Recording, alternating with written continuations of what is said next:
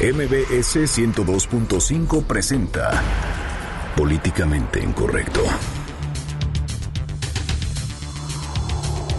Ante la incapacidad de los gobiernos para resolver los problemas de inseguridad y la impunidad, el hartazgo de los ciudadanos los ha llevado a tomar la justicia por su propia mano. Tan solo en el 2015 se registraron 63 linchamientos en diferentes zonas de la República, siendo Puebla, el Estado de México y la capital del país los que tienen la mayor incidencia de este delito. Hoy, de nueva cuenta volvió a ocurrir. En Teotihuacán, un secuestrador murió a manos de los pobladores. Acapulco requiere de 15 mil millones de pesos para su rescate. O eso fue lo que el alcalde Evodio Velázquez le solicitó al gobierno federal, aunque el presupuesto a dicho municipio es de poco más de 2 mil millones de pesos. Brincan del espectáculo a la política. Así serán los candidatos para la elección del próximo 5 de junio. Son rockeros y gruperos los que encabezan las listas. Platicaremos de sus ruidosas campañas. En Twitter con el hashtag políticamente incorrecto y en mi cuenta personal arroba Juanma Pregunta estaremos al pendiente de todos sus comentarios. Y en estos momentos lanzamos la pregunta de esta noche. ¿Se justifica que la ciudadanía haga justicia con su propia mano? Y Twitter cambia. Fotos y links dejarán de contar como parte de los 140 caracteres. Bienvenidos, esto es Políticamente Incorrecto.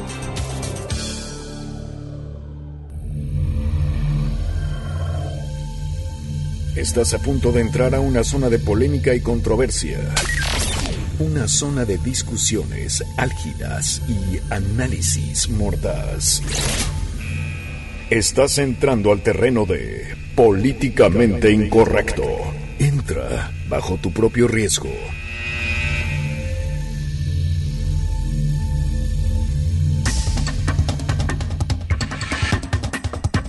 9 con 4 minutos, muchísimas gracias por estar en Políticamente Incorrecto, la mesa de análisis y de opinión de Noticias MBC.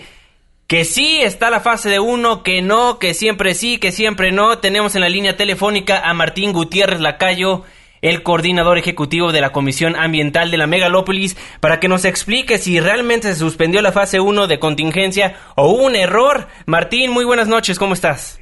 Buenas noches, Juan Manuel Irving, no sé quién más está por la mesa. Fernando, ahí está. Fernando. Fernando, buenas noches. Oye, eh, Martín, pues explícanos qué onda. En la tarde nos estaban diciendo que nuevamente mañana no iba a haber, no iban a circular los vehículos azules y ahora se suspende. ¿Se equivocaron en la mañana o los niveles de ozono mejoraron?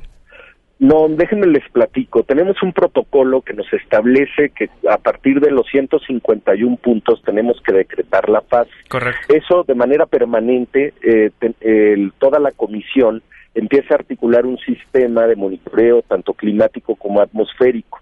La, la, variación climática es mucho en esta temporada donde ya empiezan la confluencia de estos sistemas que nos dejan humedad, eh, viento, lluvia. Entonces, eh, tuvimos que decretar por protocolo, siguieron los análisis, cambiaron las condiciones meteorológicas, afortunadamente eh, nos, nos presentan una entrada muy importante de nubosidad y el sistema de alta presión que estaba generando la estabilidad ha perdido fuerza, se ha desplazado al, al noreste y durante las siguientes horas vamos a tener eh, una condición que va a permitir que se dispersen los contaminantes.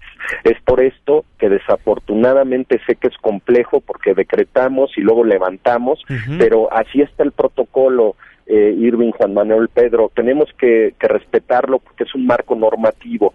Eh, lo que sí da la atribución, la, el mismo protocolo, a la coordinación ejecutiva, a un titula, a un servidor, a efecto de, de poder este, hacer variaciones. Y estas variaciones nosotros las estamos poniendo en la mesa a efecto de que no se afecte la ciudadanía y sobre todo que nos permita en esta temporada donde ya vemos que están entrando las lluvias a estar variando estos protocolos. Entonces, eh, por eso levantamos a la fase 1 que se había decretado eh, pasadita a las 2 de la tarde y esto mañana opera el hoy no circula eh, con esta fase temporal para todos los hologramas, nada más para los engomados rojos, la terminación 3 y 4. Oh, Martín, te saluda Fernando Canec. Una pregunta en términos prácticos. Si ya se había decretado el hoy no circula para mañana, ¿no hubiera sido un beneficio adicional el haberlo implementado para bajar todavía más los puntos? Eh, vemos que las condiciones mejoran sustancialmente. Eh, esto por lo que les explicaba de que ha perdido fuerza el sistema de alta presión. Entonces, el, el pronóstico para mañana es mejor y obviamente lo que nosotros eh, pretendemos es siempre estar atentos para que si hay alguna algún cambio de información sobre todo de esto del pronóstico que desafortunadamente eso no podemos tener certeza de cómo van cambiando las condiciones climáticas pues que, que es parte de lo que la buena noticia es parte de que ya están entrando las lluvias entonces eso es un tema importante porque nos va a permitir pues ir eh, eh, trabajando más hacia las medidas de mediano y largo plazo y no estar generando tanta presión a la ciudadanía. Martín, te saludo Irving Pineda. ¿Cuál es en este momento la calidad del aire? ¿Buena, mala, regular? Eh, ¿Qué puntos tenemos? Eh, ahorita el sistema nos está mostrando que ya tenemos, el ozono ya ha bajado sustancialmente, tenemos todavía un tema de, de partículas que empieza a darse en, en, a partir de esta hora y si me permiten un segundito voy a, darles cuál es la condición que tenemos en el sistema. Eh, estamos eh, teniendo ahorita permítanme un, segundo porque me agarran aparte moviéndome a una reunión. este, Ándale. Bueno, en lo que nos cuentas, bueno, en nada más confirmar que mañana los de engomado azul y la terminación 9 y 0 pues no sí circulan. Sí van a circular, sí van a circular mañana, así que si alguien no circula los viernes, pues échenos un raid a los que sí nos vamos a quedar sin circular en miércoles, ¿no? Así es, la invitación. Hasta el momento nos confirma Martín Gutiérrez Lacayo, coordinador ejecutivo de la Comisión Ambiental de la Megalópolis, a quien tenemos en la línea telefónica, que los engomados rojos van a ser los que no estarán circulando el día de mañana. Y los azules, los 9 y 0, pues sí están de buenas porque mañana sí circulan. Siempre sí, siempre le toca el azul, ¿eh? Sí, el azul tiene maldición, ¿eh? Qué no, el azul, así como tu camisa y tus calcetines tienen maldición, ¿eh? Ándale, Irving Pineda. Coordinador, ¿ya nos tiene las cifras? Eh, permítame un segundo porque no me está cargando esto. Puede ser que esté saturada la red. Seguramente. Eh, de de todas las personas que están buscando, porque además es una noticia que nos está agarrando de sorpresa. Eh, el comunicado se emitió tantitito antes de las nueve de la noche y algunas personas ya están durmiendo y entonces los, algunos seguramente se irán a dormir con una mala noticia y los que nos están escuchando pues aquí sí damos también buenas noticias. Este es un ejemplo de ello. Por supuesto, aquí en noticiasmbs.com le vamos a estar dando a conocer absolutamente toda la información con respecto al doble hoy no circula que oficialmente ha sido ha sido suspendido para los engomados azules. Tenemos en la aplicación Aire, coordinador, que la Ciudad de México, en la Ciudad de México son los 87 pm, que es regular, y en la zona eh, conurbada es mala. Ya se, nos, fue lamentablemente la comunicación. Bueno, pues ya ni modo. Nos confirmó que básicamente se suspende este el doble hoy no circula para el día de mañana. Le recordamos a la audiencia si tienen engomado azul, sí van a circular mañana. Sí, los de engomado azul circulan mañana y los rojos, pues como siempre, a mitad de semana tocan dar a pata. Pues sí. Irving Pineda no te había presentado. Muy buenas noches, ¿cómo Muy buenas noches a todos, qué gusto escucharlos. Bueno, pues la información no, no, espera, ¿no? Entonces, así, así es esto. Pues en mi buenas noticias, ya van a circular algunos vehículos que, pues, teníamos no circular el día de mañana.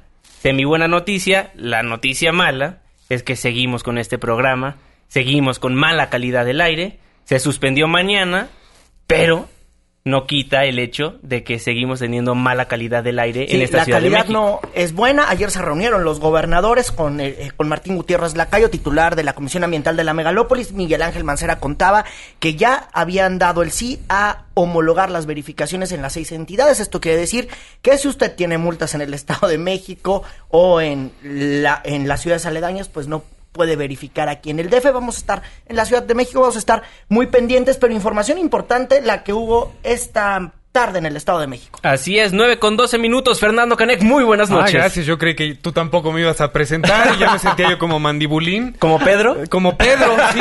Ahora sí ya me rebautizaron como Pedro, entonces voy a decir, ay, y les voy a poner la mayonesa macón. Ay, perdón, Helmons, Helmons. Qué bárbaro, anda muy jocoso Fernando Caneca esta noche. Pues es que me incitan, ¿qué te puedo decir? Oigan, me rebautizan. Empecemos con el primer tema de la noche. Le preguntamos en Twitter, ¿se justifica que la ciudadanía haga justicia con su propia mano? Ya llueven las respuestas en Twitter, el 20% dice que sí, el 80% dice que no, los comentarios dicen sí pero si aplica para los rateros del transporte público. No, porque actúan a través de la ira y su justicia muy subjetiva. ¿Por qué le hicimos esta pregunta? Pues resulta que habitantes de la comunidad de Atlatongo en Teotihuacán, Estado de México, retuvieron en la plaza pública a tres personas a los que acusaron de secuestrar a una menor. Antes de analizar este tema, vamos directamente hasta el Estado de México con nuestra corresponsal Virginia de los Santos para que nos dé a detalle toda la información. Virginia, muy buenas noches, te escuchamos. Hola, ¿qué tal? Muy buenas noches. Más de 500 habitantes del poblado de Atlatongo del municipio de Teotihuacán lincharon a tres personas. Dos de ellas perdieron la vida luego de los golpes que les propinaron. Esta tarde, un grupo de habitantes detuvieron a tres personas, dos de ellos hombres y una mujer, a quienes acusaban de el secuestro de una joven. Uno de los hombres murió en el kiosco del poblado luego de los golpes que le dieron, mientras que la mujer falleció en el trayecto hacia el hospital. Para el rescate de las personas se montó un operativo con más de mil elementos antimotines, sin embargo, solo lograron rescatar a uno de los retenidos. Durante el operativo se registraron varios enfrentamientos entre los pobladores de Atlatongo y la policía estatal. Hasta aquí mi reporte. Muchísimas gracias Virginia, estamos al pendiente. Nos acaban de informar que ya murió la mujer que estaba pues detenida por los habitantes de Atlatongo, Teotihuacán, ahí en el Estado de México. Entonces ya son dos los muertos por este esta justicia por propia mano, Irving Pineda. A ver, si suman dos personas, también el gobierno del Estado de México en un comunicado eh, acaba de reportar hace unos minutos que 18 personas fueron puestas a disposición del Ministerio Público luego de los disturbios generados, que la Policía Estatal se mantiene en la zona y que la Procuraduría General de Justicia del Estado de México realiza las diligencias del caso para deslindar responsabilidades. El gobierno del Estado de México reiteró su apego al Estado de Derecho en el que nadie puede hacer justicia por su propia mano, lo que informa esta noche el gobierno del Estado de México. Pero bueno, las cosas están color de hormiga en esta zona del Estado de México, porque todo apunta a que ya se habían, ya habían los rumores de que se estaban robando a menores, y es por eso que los pobladores toman la justicia por su propia mano, y bueno, le ponen a un, a la, a la mujer le ponen una golpiza que, que la lleva desafortunadamente a la muerte y al hombre también eh, que iba acompañándolos, pues también le pusieron una, una golpiza que desafortunadamente los lleva a la muerte, pero bueno, aquí el tema es bien delicado. Lo terrible es que cuando se procede con este tipo de justicia por mano propia, eh, no se consideran los factores de investigación necesarios para determinar la culpabilidad de las personas que son los supuestos acusados. Nuestro sistema eh, es un sistema de, ineficiencia eh, institucionalizada, por así decirlo, donde la gente ya no confía en nuestras autoridades, pero la justicia por mano propia tiene ese gran riesgo, que no solo es que la gente que lleva la justicia a, a este extremo se vuelve un criminal también, sino que se puede llevar a gente inocente en este proceso de pseudo investigación de las acusaciones infundadas que hay. Claro, y esto refleja el hartazgo de decenas de mexiquenses que están hartísimos de los niveles de inseguridad que hay en ese, particularmente en ese estado y particularmente en Teotihuacán.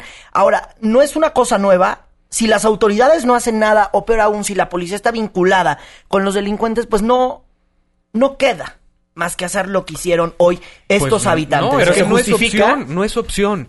O sea, no Es que yo creo que en algún momento cuando las personas están tan desesperadas es la única alternativa. Mira, Gandhi, decía dos una frase, muertos, ¿eh? a ver, suman dos muertos. Gandhi suman decía dos muertos una frase muy los de esta noche. un ojo, ojo por ojo, solo hace que todos acabemos ciegos. Por eso implementamos hace muchos años en la historia de la humanidad sistemas de implementación de justicia. Que nuestro sistema sea ineficiente totalmente, creo que todos estamos de acuerdo, pero no podemos tomar la justicia por mano propia porque no tenemos facultades omnipotentes ni omnipresentes. Porque en teoría estamos en un estado de derecho, pero ¿qué está pasando cuando el estado de derecho no está funcionando y más en el estado de México? ¿Qué está pasando cuando el Estado de Derecho no está funcionando? Que estamos llevando a que los pobladores hagan este tipo de cosas. Es muy lamentable. Dos muertos. Eh, tengo entendido que la Procuraduría General de Justicia del Estado de México nos están informando también en este momento que mañana ofrecerán una conferencia de medios para poder detallar un poco de estas diligencias, porque a ciencia cierta hasta esta noche, hasta las nueve con diecisiete de la noche, no sabemos si en verdad estas personas pretendían robarse a unos menores claro. o no. Hay que decirlo, en días pasados se había manejado unos rumores en torno a que se estaban robando menores.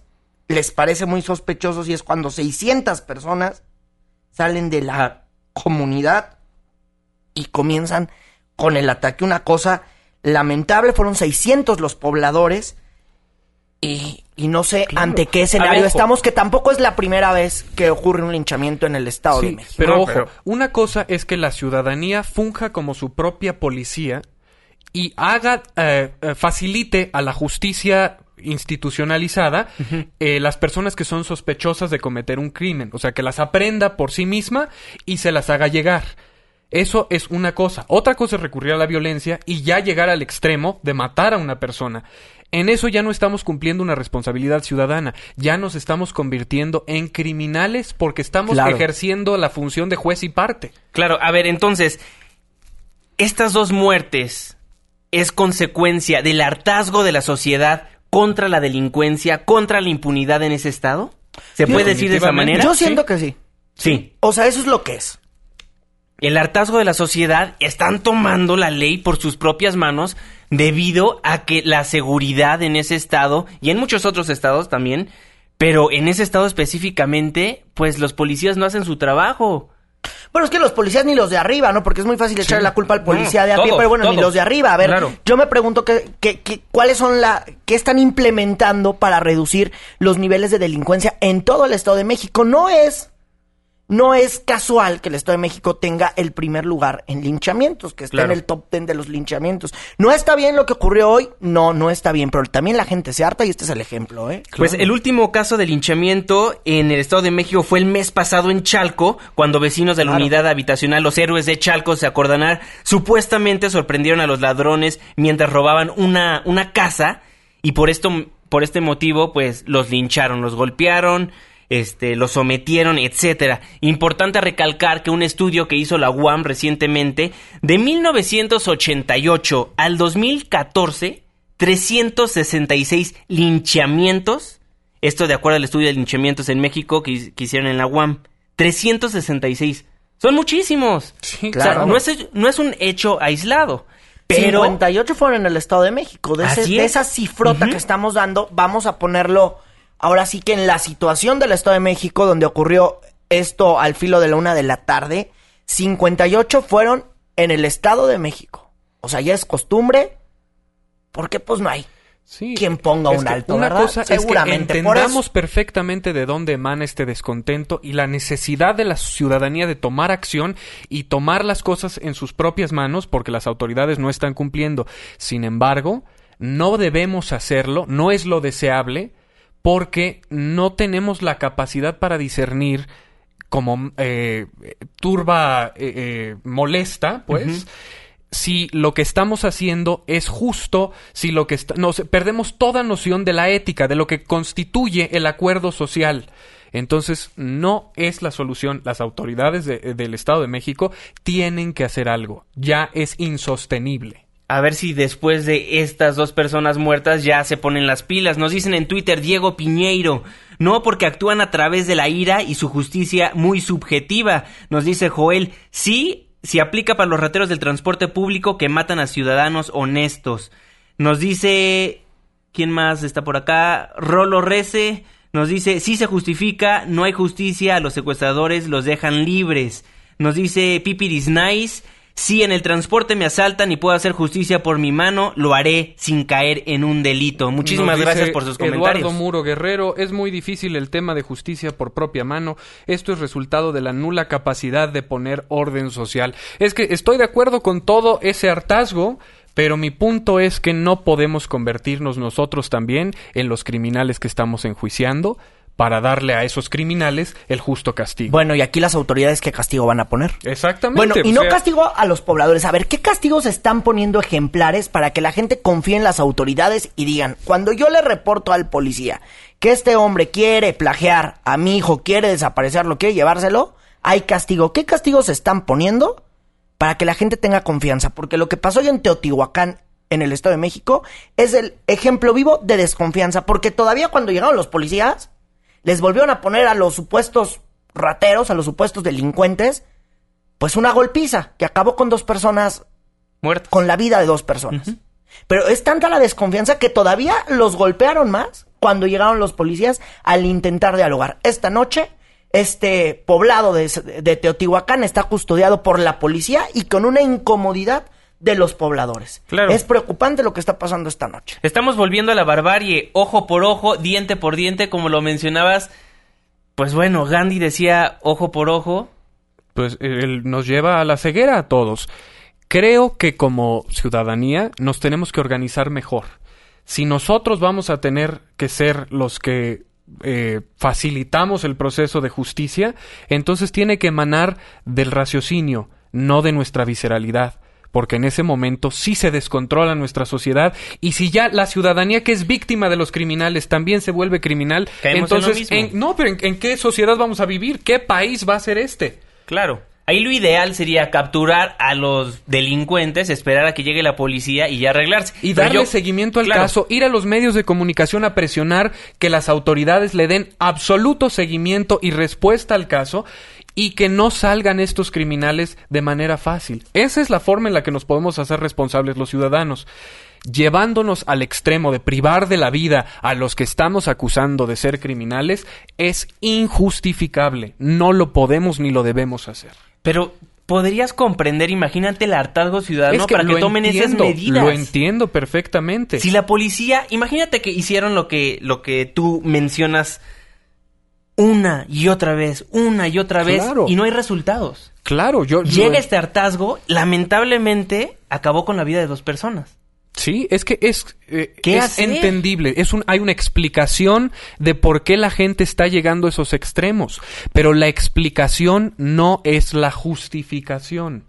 Una cosa es que las situaciones nos orillen a ese tipo de acciones y otra cosa es que esas acciones sean correctas. Son totalmente incorrectas. Por más que estemos hartos, por más que estemos molestos y queramos que nuestras autoridades respondan, tomar justicia por mano propia no es la solución. Claro, es lo mismo cuando ves un político, él robó, pues yo también le doy mordida al policía, ¿no? Claro. Si el de arriba lo hace, yo también, no. Lo convertimos en un sistema donde ya es aceptable. Ah, bueno, los criminales lo hacen, lo podemos hacer nosotros también. Y entonces, ¿quién pone orden en este país? ¿Y qué justifica después que hagamos que los criminales nos rindan cuentas a nosotros si nosotros accionamos de la misma manera? Entonces ya todos somos criminales, no hay orden. Por supuesto, recibimos todos sus comentarios en el 5166125, nuestras cuentas de Twitter, arroba Juanma Pregunta. Arroba Irving Pineda. Arroba Fernando Canec. Nos dice Rigoberto, es cierto que hay hartazgo, pero ni hay pena de muerte, ya hay en cambio presunción de inocencia y debido proceso. Muchísimas gracias por sus comentarios. Vamos a un corte comercial, pero no se vaya porque al regresar le vamos a platicar de Acapulco. Acapulco nuevamente con problemas. Una pausa, regresamos.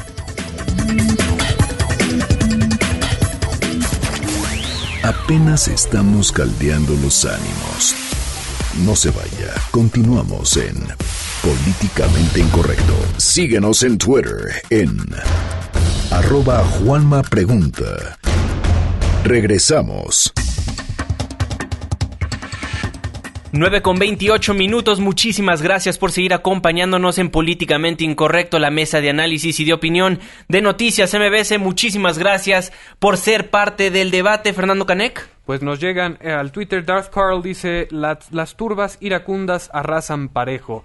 Fabián Galvez dice, oye carnal, ¿y si te secuestran a alguien vas a seguir siendo políticamente correcto? No lo creo.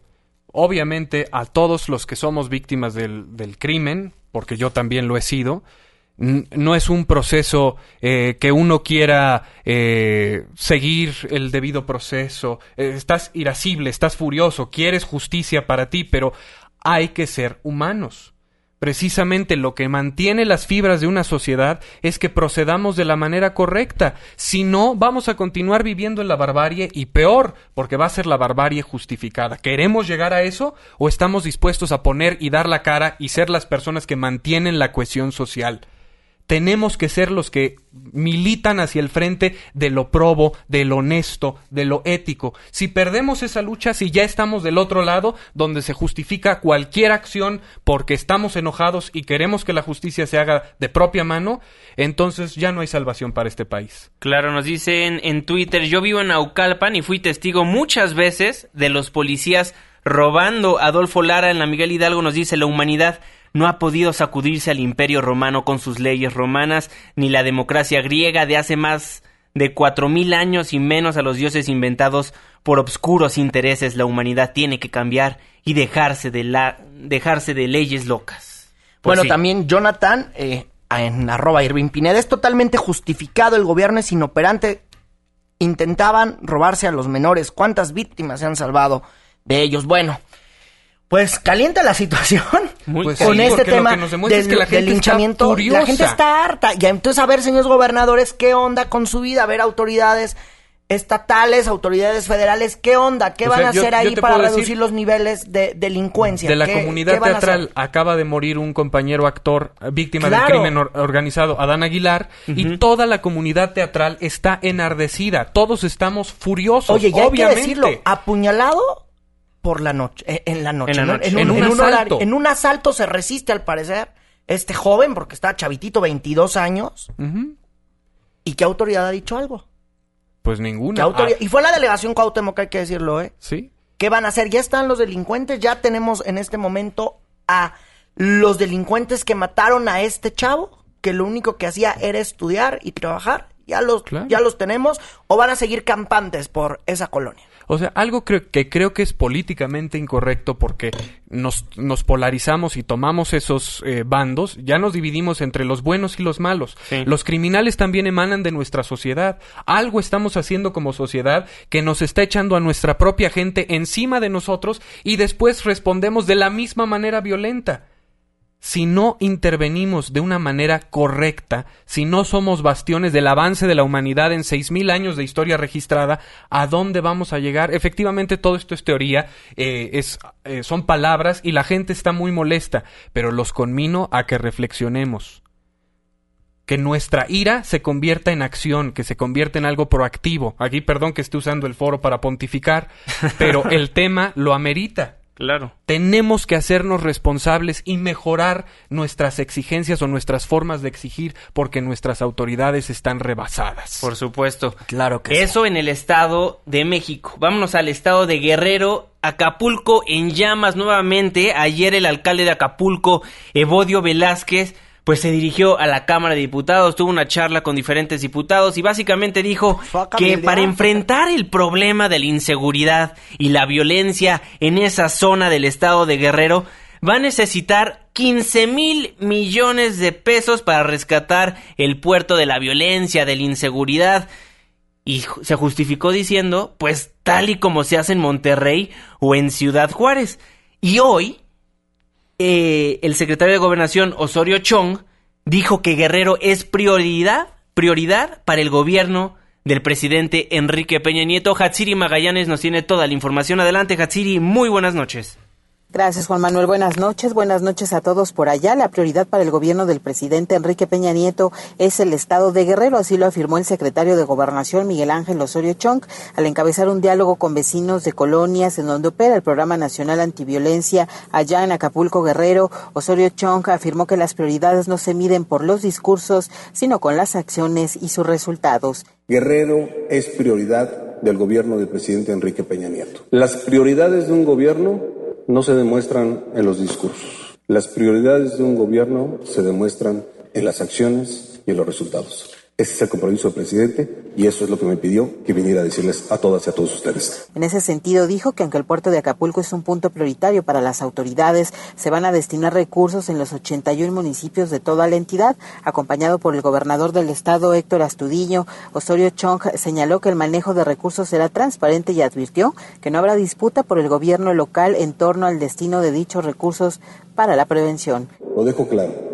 No habremos de iniciar esas disputas que nos llevan a nada, que nos llevan a ver acciones aisladas que en beneficio de la sociedad luego repercuten en menos, porque cuando se hacen de manera aislada no tienen el mismo efecto que cuando sumamos esfuerzos, cuando sumamos recursos y se diseñan junto con ustedes y que logran verdaderamente cambiar la vida de los habitantes de una colonia, de una comunidad o de un barrio. Cabe mencionar que a partir de este martes el gobierno federal integró el puerto de Acapulco al proyecto Ciudades Seguras a fin de llevar a cabo acciones para prevenir la violencia en toda esa región. Entre las acciones se van a desarrollar recorridos nocturnos con mujeres para identificar factores de riesgo y vulnerabilidad en polígonos de inseguridad. Para el estado de Guerrero se tiene previsto un presupuesto de poco más de 140 millones de pesos, de los cuales alrededor de 74 millones tan solo son para el municipio de Acapulco. La información que tenemos Buenas noches. Muy buenas noches, Hatsiri. Muchísimas gracias por la información, Irving Pineda. Bueno, pues importante el anuncio que hace Miguel Ángel Osorio. Estuvo acompañado también por el gobernador Astudillo, como ya lo comentaba Hatsiri Magallanes. Y aquí, bueno, van a andar los funcionarios pues con la vela, ¿no? Recorriendo calle por calle, seguramente. Oye, y justo hoy, aparte, antes de que llegara Miguel Ángel Osorio, pues también el presidente municipal de Acapulco, que es Evodio Velázquez, dijo que abonando a la situación financiera de Acapulco, que tampoco es tan buena, que se tiene que invertir muchísimo más al tema de seguridad, porque si no, pues no se puede vivir en ese municipio. Bueno, pues él dice que se va a bajar el sueldo. Vamos a escuchar y hemos decidido reducir el salario de los funcionarios. El descuento es un tabulador, pero para que no haya que al presidente no se descuenta, el presidente se descuenta el 50% de su salario y todo lo demás a 35 mil pesos. El presidente gana 70 mil pesos, 35 mil pesos más o menos. Irving Pineda, ¿eso va a ayudar a reducir la violencia en ese estado? Pues mira, es que se van a reducir los sueldos porque andan ahí en problemas financieros a fin de que se pueda destinar un poquitito más de dinero a estos temas de seguridad.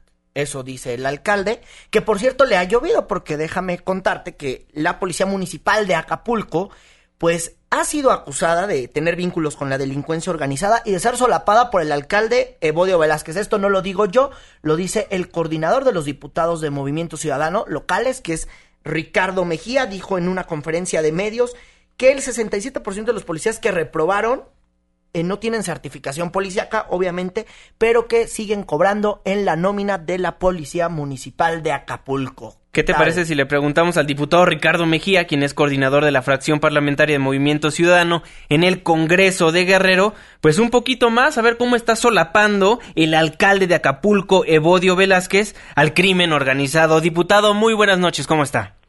Buenas noches, Juan Manuel, un gusto saludarte a ti a tu auditorio. Oiga, diputado, grave lo que mencionaba. ¿Realmente la Policía Municipal de Acapulco pues está siendo solapada por el crimen organizado, más bien este es parte integral de la estructura del crimen organizado y solapada por el alcalde de Acapulco? Bueno, lo que es claro es que la gran mayoría de los elementos de la corporación no pasó los exámenes de control y confianza que se aplicaron desde la administración pasada, que reprobaron eh, 1.070 elementos. Eh, evidentemente que hubo un paro de la policía municipal en resistencia a estas políticas de certificación y de depuración policial y, y estuvo atrás de este paro pues elementos que tienen vinculación con los delincuentes que querían seguir manejando la estructura policial como halcones, como elementos a su servicio. Cuando se desarma la policía municipal, eh, por instrucciones del entonces alcalde Luis Walton y el apoyo del ejército y la marina, pues las cifras de la delincuencia bajaron en, en Acapulco cuando se les desarma. Y, y lo que viene a pasar después es que con la nueva administración se les vuelve a armar y a todos los elementos reprobados se les vuelve a sacar a las calles y esto ha generado que la, eh, delincuencia, los delitos, los asesinatos pues se han incrementado eh, de manera escandalosa en lo que va de la actual administración de Bodio Velázquez. Oiga, a ver, Ricardo, entonces, ¿estos policías están amenazados por la delincuencia organizada o pertenecen a la nómina de la delincuencia organizada? Porque no estoy entendiendo. Lo, lo que es claro es que ellos no pasaron los exámenes de control y confianza. Y es el 67%, ¿no? Los policías municipales, efectivamente. Y lo que es claro es que cuando se les desarma baja las cifras de la delincuencia. Entonces, si partimos de estos dos eh, eh, hechos concretos y los resultados que se dan y además la resistencia a la certificación de parte de ellos, pues es claro que ellos estaban eh, protegiendo un esquema policial que le sirve a la delincuencia. Eso, eso es claro a partir de estos dos indicadores, la resistencia a las evaluaciones, la reprobación de las evaluaciones y aparte de ello, pues cuando se les desarma baja, baja la delincuencia. Por la mañana leí en un portal que ustedes tenían información, que el Movimiento Ciudadano tenía información en torno a que familiares de quien fue el gobernador de Guerrero Ángel Aguirre tenían vínculos con el cártel independiente de Acapulco y que incluso algunos policías estarían cobrando en la nómina de este cártel independiente de Acapulco. ¿Ustedes tienen esa información? No, nosotros no lo, no lo dijimos, Juan Manuel. No sé eh, de dónde puede venir esta información. Nosotros lo que sí señalamos con toda responsabilidad es que este esquema eh, policial corrupto que se sigue viviendo en Acapulco, pues lo tolera y lo auspicia el alcalde Bodio Velázquez, porque fuera del nombramiento del secretario de Seguridad Pública que se dio con la intervención del secretario de Gobernación hace unas semanas, pues todos los mandos directivos de la policía y, y todos los elementos que reprobaron pues siguen en funciones. Y el alcalde de Acapulco nada más dice que ya va a haber las evaluaciones pero no dice cuándo. Y finalmente eh, el control de la policía lo siguen teniendo esta gente y esto habla pues que no quiere hacer un cambio como lo está requiriendo el pueblo de Acapulco. Bueno, entonces usted qué le sugiere al alcalde de Acapulco? Pues lo que le sugiero es que, que nombre puros directivos certificados y que si tiene que empezar con 500 policías certificados, que son los mismos que hubo en el periodo de Lewis Walton, nada más con esos trabaje. o sea, ¿para qué queremos eh, policías reprobados haciendo la función de policías, que es que ese es el discurso de, de, Bodio Velázquez, que, que, ellos como no se les puede liquidar en estos momentos, pues siguen haciendo la función, pero pues esa es una simulación y él está engañando al, al gobernador Héctor Astudillo y al secretario de Gobernación porque simula que, que va a hacer cambios y sigue lo mismo y hasta ahorita no hemos visto que el nuevo secretario de Seguridad Pública eh, que se nombró, eh, eh, pues haya hecho también cambios, como que ya llegaron a un esquema de confort y de no hacer olas y seguir con la misma policía al servicio de la delincuencia. De acuerdo, pues seguimos al pendiente, diputado Ricardo Mejía, coordinador de la fracción parlamentaria de Movimiento Ciudadano en el Congreso de Guerrero. Muchísimas gracias por tomarnos la comunicación. Muchas gracias y no vamos a quitar el dedo en renglón en este tema y muchas gracias por el espacio. Muchísimas gracias, seguimos al pendiente. Pues ahí el diputado Ricardo Mejía nos explica un poquito de cómo está pues parecería, parecería, golpeteo político, ¿no? Más que nada, porque a ver, pues si son esas recomendaciones y esa es la información que tienen, pues mucho gusto, ¿no? Ya sabemos que hay policías que no están certificados, mismos que también se los permitió el alcalde pasado de Movimiento Ciudadano, Luis Walton, ¿eh? También que no se hagan porque ahora resulta que todos son blancas palomas, ¿no? Y entonces, bueno, pareciera que es golpeteo político del movimiento ciudadano con el PRD. Y pues los ciudadanos que se jodan, ¿no? Los ciudadanos que se jodan. Que sigan siendo víctimas del crimen organizado, ¿por qué no? ¿Por qué no? Sí, porque bueno, esto el 67% y tal. ¿Y qué? Pues usted dígame qué va a hacer con el gobernador, ¿no? ¿Qué, qué le va a pedir al presidente ¿Cuáles acciones se van a tomar? Bueno, para esas ayudas mejor nada. Y es pues como, como, oposición están respondiendo de lo que nos dio a entender el diputado Ricardo Mejía. pues mucho gusto, pero... Mira, por lo que vemos por la naturaleza de las llamadas que ahorita voy a leer, ya no estamos esperando posturas políticas, queremos soluciones. Mira, Arturo Romero de Jardín Balbuena nos dice, yo invito a cualquiera de los compañeros que está frente al micrófono que se ponga una chamarra de la estación y que se diga reportero, que vaya a caminar al puerto de Acapulco a ver si sale vivo. En cuanto a la inseguridad, ah, he sido víctima de la delincuencia y ya he sido asaltado varias veces, pues no habrá una más y si sacas la pistola que chillen en mi casa, que lloren en otra, mejor que lo hagan en otra. Eh, Gabriel Hernández del Valle de Chalco, eso se da por el detalle de que el gobierno no hace su trabajo, también el no brindar seguridad y tener la certeza de que los buenos a los malos no les harán nada. José Luis de la Ciudad de México, estamos perdiendo de vista el qué pasó con la víctima que secuestraron. Si alguno de nosotros nos pasara esta situación, ¿qué haríamos en ese caso? ¿En verdad podríamos contenernos? Mariano del municipio de, de Catepec, a mí me asaltaron hace cuatro semanas, el teléfono que me quitaron lo proporciona la empresa y se puede rastrear, tenemos la dirección de una de las personas que me lo quitaron y hablamos a las autoridades para proporcionarles la dirección y nos dijeron que no podían hacer nada. Con esa respuesta es muy difícil aguantarse las ganas de hacer algo. Estas autoridades no hacen. Es lo que te decía, ¿te acuerdas? Exactamente. La gente está desesperada. Graciela DF. Mancera se voló la barda diciendo que tenemos la mejor policía. Rafael de la Gustava Madero. No justifico este tipo de actos, pero ¿cuál de los órganos o las personas encargadas tienen la calidad moral para hablar teniendo el ejemplo del caso eh, Tlatlaya, Veracruz con los jóvenes desaparecidos, Guerrero con la desaparición de los 43? Y esto nada más es una expresión del sentir ciudadano. Yo estoy anonadado. En estos últimos días ha crecido el nivel de hartazgo de una manera exponencial y nuestras autoridades haciendo campaña a la vieja usanza y a lo tarugo. No se dan cuenta que la ciudadanía ya los trascendió. La ciudadanía está harta y en necesidad de soluciones. Oye, en Twitter, rebotando de lo que comentas, nos dice Arnoldo, Arnoldo Díaz Castelo en lugar de linchar a criminales, mejor a políticos y jueces y verás qué rápido cambia la justicia en México. Ok, qué fuerte. Eso es lo que quiero. O sea, ¿dónde entonces definimos la, la línea de qué es un crimen y qué no es? Cuando nosotros incursionamos en lo mismo. ¿Quién es el árbitro? ¿Quién es el juez? ¿Quién regula? Los que nos decimos que somos ciudadanos de bien, los que mantenemos el orden, los que cumplimos con nuestras responsabilidades, estamos en total disposición de acatar las leyes, los criminales no. En el momento en el que nosotros también decidimos no acatarlas, ¿de qué lado estamos? Por supuesto. He ahí la pregunta filosófica, porque entiendo perfectamente el sentir y estoy igualmente molesto. Pero ¿qué hacemos? Pues por lo pronto nos van a dar una solución hasta después de las elecciones el 5 de junio. Y bueno. No, qué manera de. Es que están campañando, están muy a gusto campañando. Oigan, ¿y saben quién está campañando? Diversos famosos. ¿Se acuerdan que Carmen Salinas, ahora diputada, Cuauhtémoc Blanco campañó, Lagrimita, el payasito Lagrimita? Pues hay muchísimos más famosos que buscan un puesto de servidor público. Al regresar de la pausa, se lo contamos.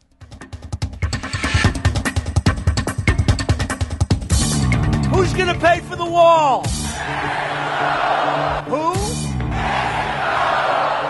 Vamos a echar adobes para el muro de Trump y regresamos a Políticamente Incorrecto.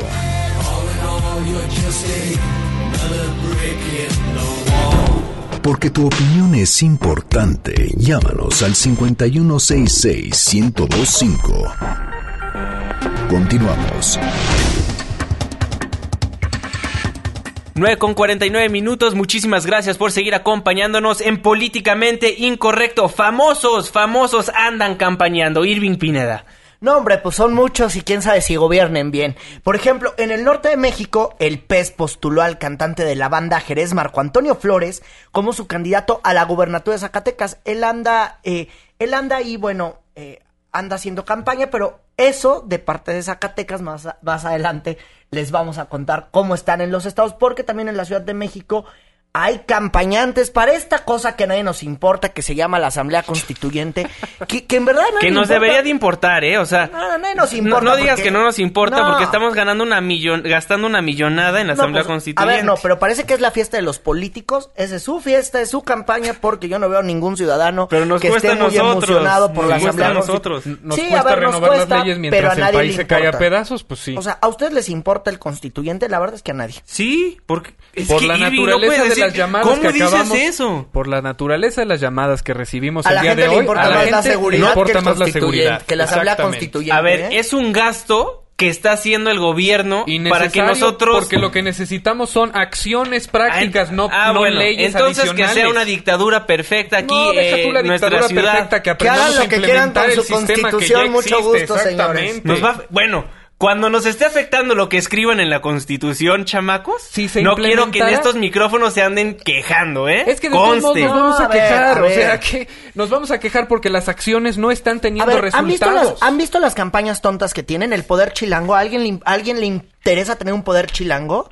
¿Han visto las campañas de vamos ahora proteger con los animales como si en una constitución se tenga que hablar de los animales con todo respeto porque para eso hay leyes secundarias. Si ni siquiera nos podemos proteger a nosotros mismos, no digo que no sea importante proteger a los animales, pero ahorita en México hay otras prioridades. claro, y aunado en ese nivel hay como varias varias personalidades que andan ahí y uno de ellos es Charlie Montana, que es un cantante rockero, pues que ahora ya quiere ir a redactar la Constitución, así va a quedar seguramente. Si ustedes me dieran su voto, sería increíble porque podemos trabajar mucho más en la cuestión de la música, en la cuestión de el apoyo a los adultos, a los niños, a los estudiantes. Ojalá me puedan dar su voto, sería increíble porque podríamos estar juntos. Bueno, y también el actor Damián Alcázar, actor del crimen del padre Amar, Un mundo maravilloso, La ley de Herodes, etcétera, etcétera, pues también se está lanzando y él lo dice así. Los políticos de siempre se reservaron, se agamballaron el 40% de los constituyentes para imponer sus intereses pero con el 60% de los elegidos por los ciudadanos, protegeremos los derechos de la gente. Damián Alcázar, un excelente actor. Un excelente actor y una persona con muchas convicciones y además una gran probidad intelectual. Eh, Mira, una cosa en la que yo defiendo que se postulen personas que no tienen nada que ver con el mundo político es esa frescura, pero además que si nuestros políticos, que son expertos en ciencias políticas, en leyes y en lo que sea, son tan malos para administrar porque estamos viendo la consecuencia de, la, de su falta de implementación de acciones concretas, mejor darle la opción también a otras voces que contribuyan, que propongan algo nuevo. Necesitamos renovar lo podrido del sistema. Claro, y como mencionabas, está lanzando al gobierno de Zacatecas para ser gobernador, ¿quién? Pues Marco Antonio Flores, que él es el de la banda Jerez, que anda compitiendo ahí con Monral, con Rafael Flores, y pues eh, con Tello, y pues él está feliz haciendo campaña. Desde ahorita ya gané porque estoy haciendo lo que me gusta hacer, hacer algo por mi gente de Zacatecas. Esto me da la satisfacción del día que me muera morirme a gusto porque yo, yo quiero ver por mi gente de Zacatecas. Oye, y el No rompas más mi pobre corazón, digo, perdón, el Eduardo Gameros, el caballo dorado, pues también se está lanzando y él se promociona así. En general, la gente nos está pidiendo más justicia. Yo considero que desde la, desde la eh, próxima legislatura que donde podamos trabajar ya con un argumento, con una, con una investidura no real, yo creo que podemos hacerlo. ¿Qué me motiva? A mí es, que, es especial, los muchachos, el caballo dorado. Bueno, y él quiere ser diputado local allá en Chihuahua y al parecer no le está yendo tan mal. Oigan, y luego ya volviendo a este del tema del constituyente, para que vean el ejemplo de que los partidos políticos están muy preocupados y resulta que ahora eh, un diputado federal, bueno, un legislador que fue del PRD y que ahora quiere ser, eh, pues, miembro de la Asamblea Constituyente que se llama Alejandro Vadillo, eh, perdónenme, Alejandro Robles, Alejandro Robles, este hombre resulta que andaban ahí los brigadistas del PRD en la zona de Coyoacán y les va a poner una golpiza, pues solo porque pasaron por su calle y así se campaña en la Ciudad de México. Vamos a escuchar parte de cómo fue esta golpiza en Coyoacán. Sí, tranquilo. Ya. Dale, ya. Dale. Ya.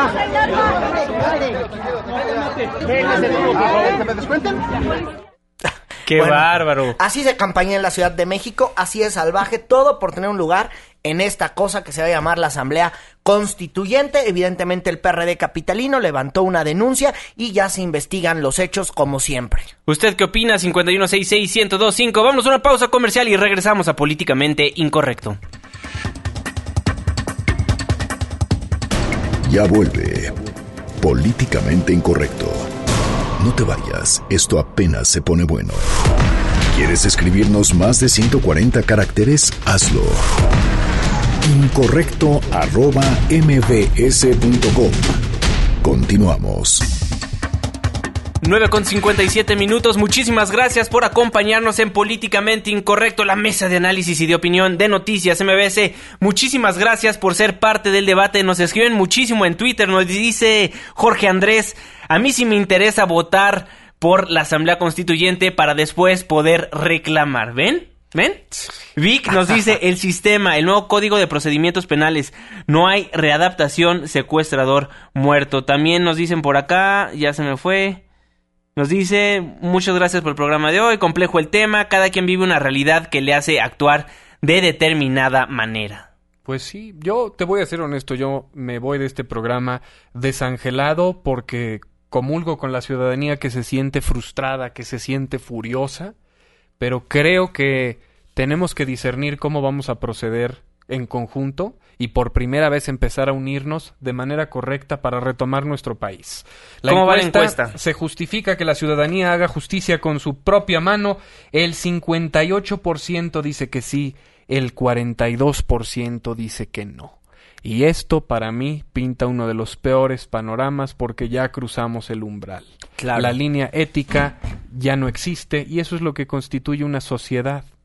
Tal vez ya llegamos a ese punto del no retorno. Fíjole, sería súper grave que eso fuera una realidad. Nos dice Kata Af. estoy de acuerdo con Canek, responder ante la violencia con violencia solamente le incrementa. Todos estamos hartos, pero hay formas. Y Arnoldo nos dice, en lugar de Lynch. Ah, eso ya lo habíamos leído. Muchísimas gracias por todos sus comentarios. Irving Pineda, nos tenemos que despedir. Oye, de este lado también varias, unos, bueno, a favor de, del linchamiento que se aplicó, unos dicen que no es la forma. Nos preguntan que qué dijo Felipe Calderón del PRD, que si sí es cierto. Bueno, es que hace rato eh, le preguntaron a Felipe Calderón en el PAN, en la Sede Nacional Panista, que si él veía viable una alianza PAN-PRD para el 2018 y don Felipe Calderón dijo que él si la ve viable, pues al fin y al cabo ya no está su amigo el tabasqueño. Y también si nos van, eh, si nos están escuchando apenas, pues insistir en que se suspendió el doble hoy no circula para este miércoles y los únicos que van a dejar de circular son pues los que tienen engomado rojo. Así es, engomado rojo no circula mañana, engomado azul sí circula mañana. Fue suspendida la fase 1 de contingencia ambiental. 9 con 59 minutos. Irving Pineda, muy buenas noches. Adiós a todos. Fernando Canek, muy buenas noches. Es decir, si estaba jugando parchís con su calcomanía del coche, ya perdió el azul. Entonces, nos vemos mañana y esperemos un mejor día. Pues sí, así. Esperemos que así sea. A nombre de todos los que formamos Políticamente Incorrecto, le recuerdo quienes integran el equipo de trabajo. Itzel estuvo en los teléfonos, la productora de este programa, la hermosísima Katia Islas. En los controles estuvo el ingeniero Zavala. Y se despide de ustedes a las 10 en punto, su servidor y amigo Juan Manuel Jiménez. Muy buenas noches. Esto fue Políticamente Incorrecto.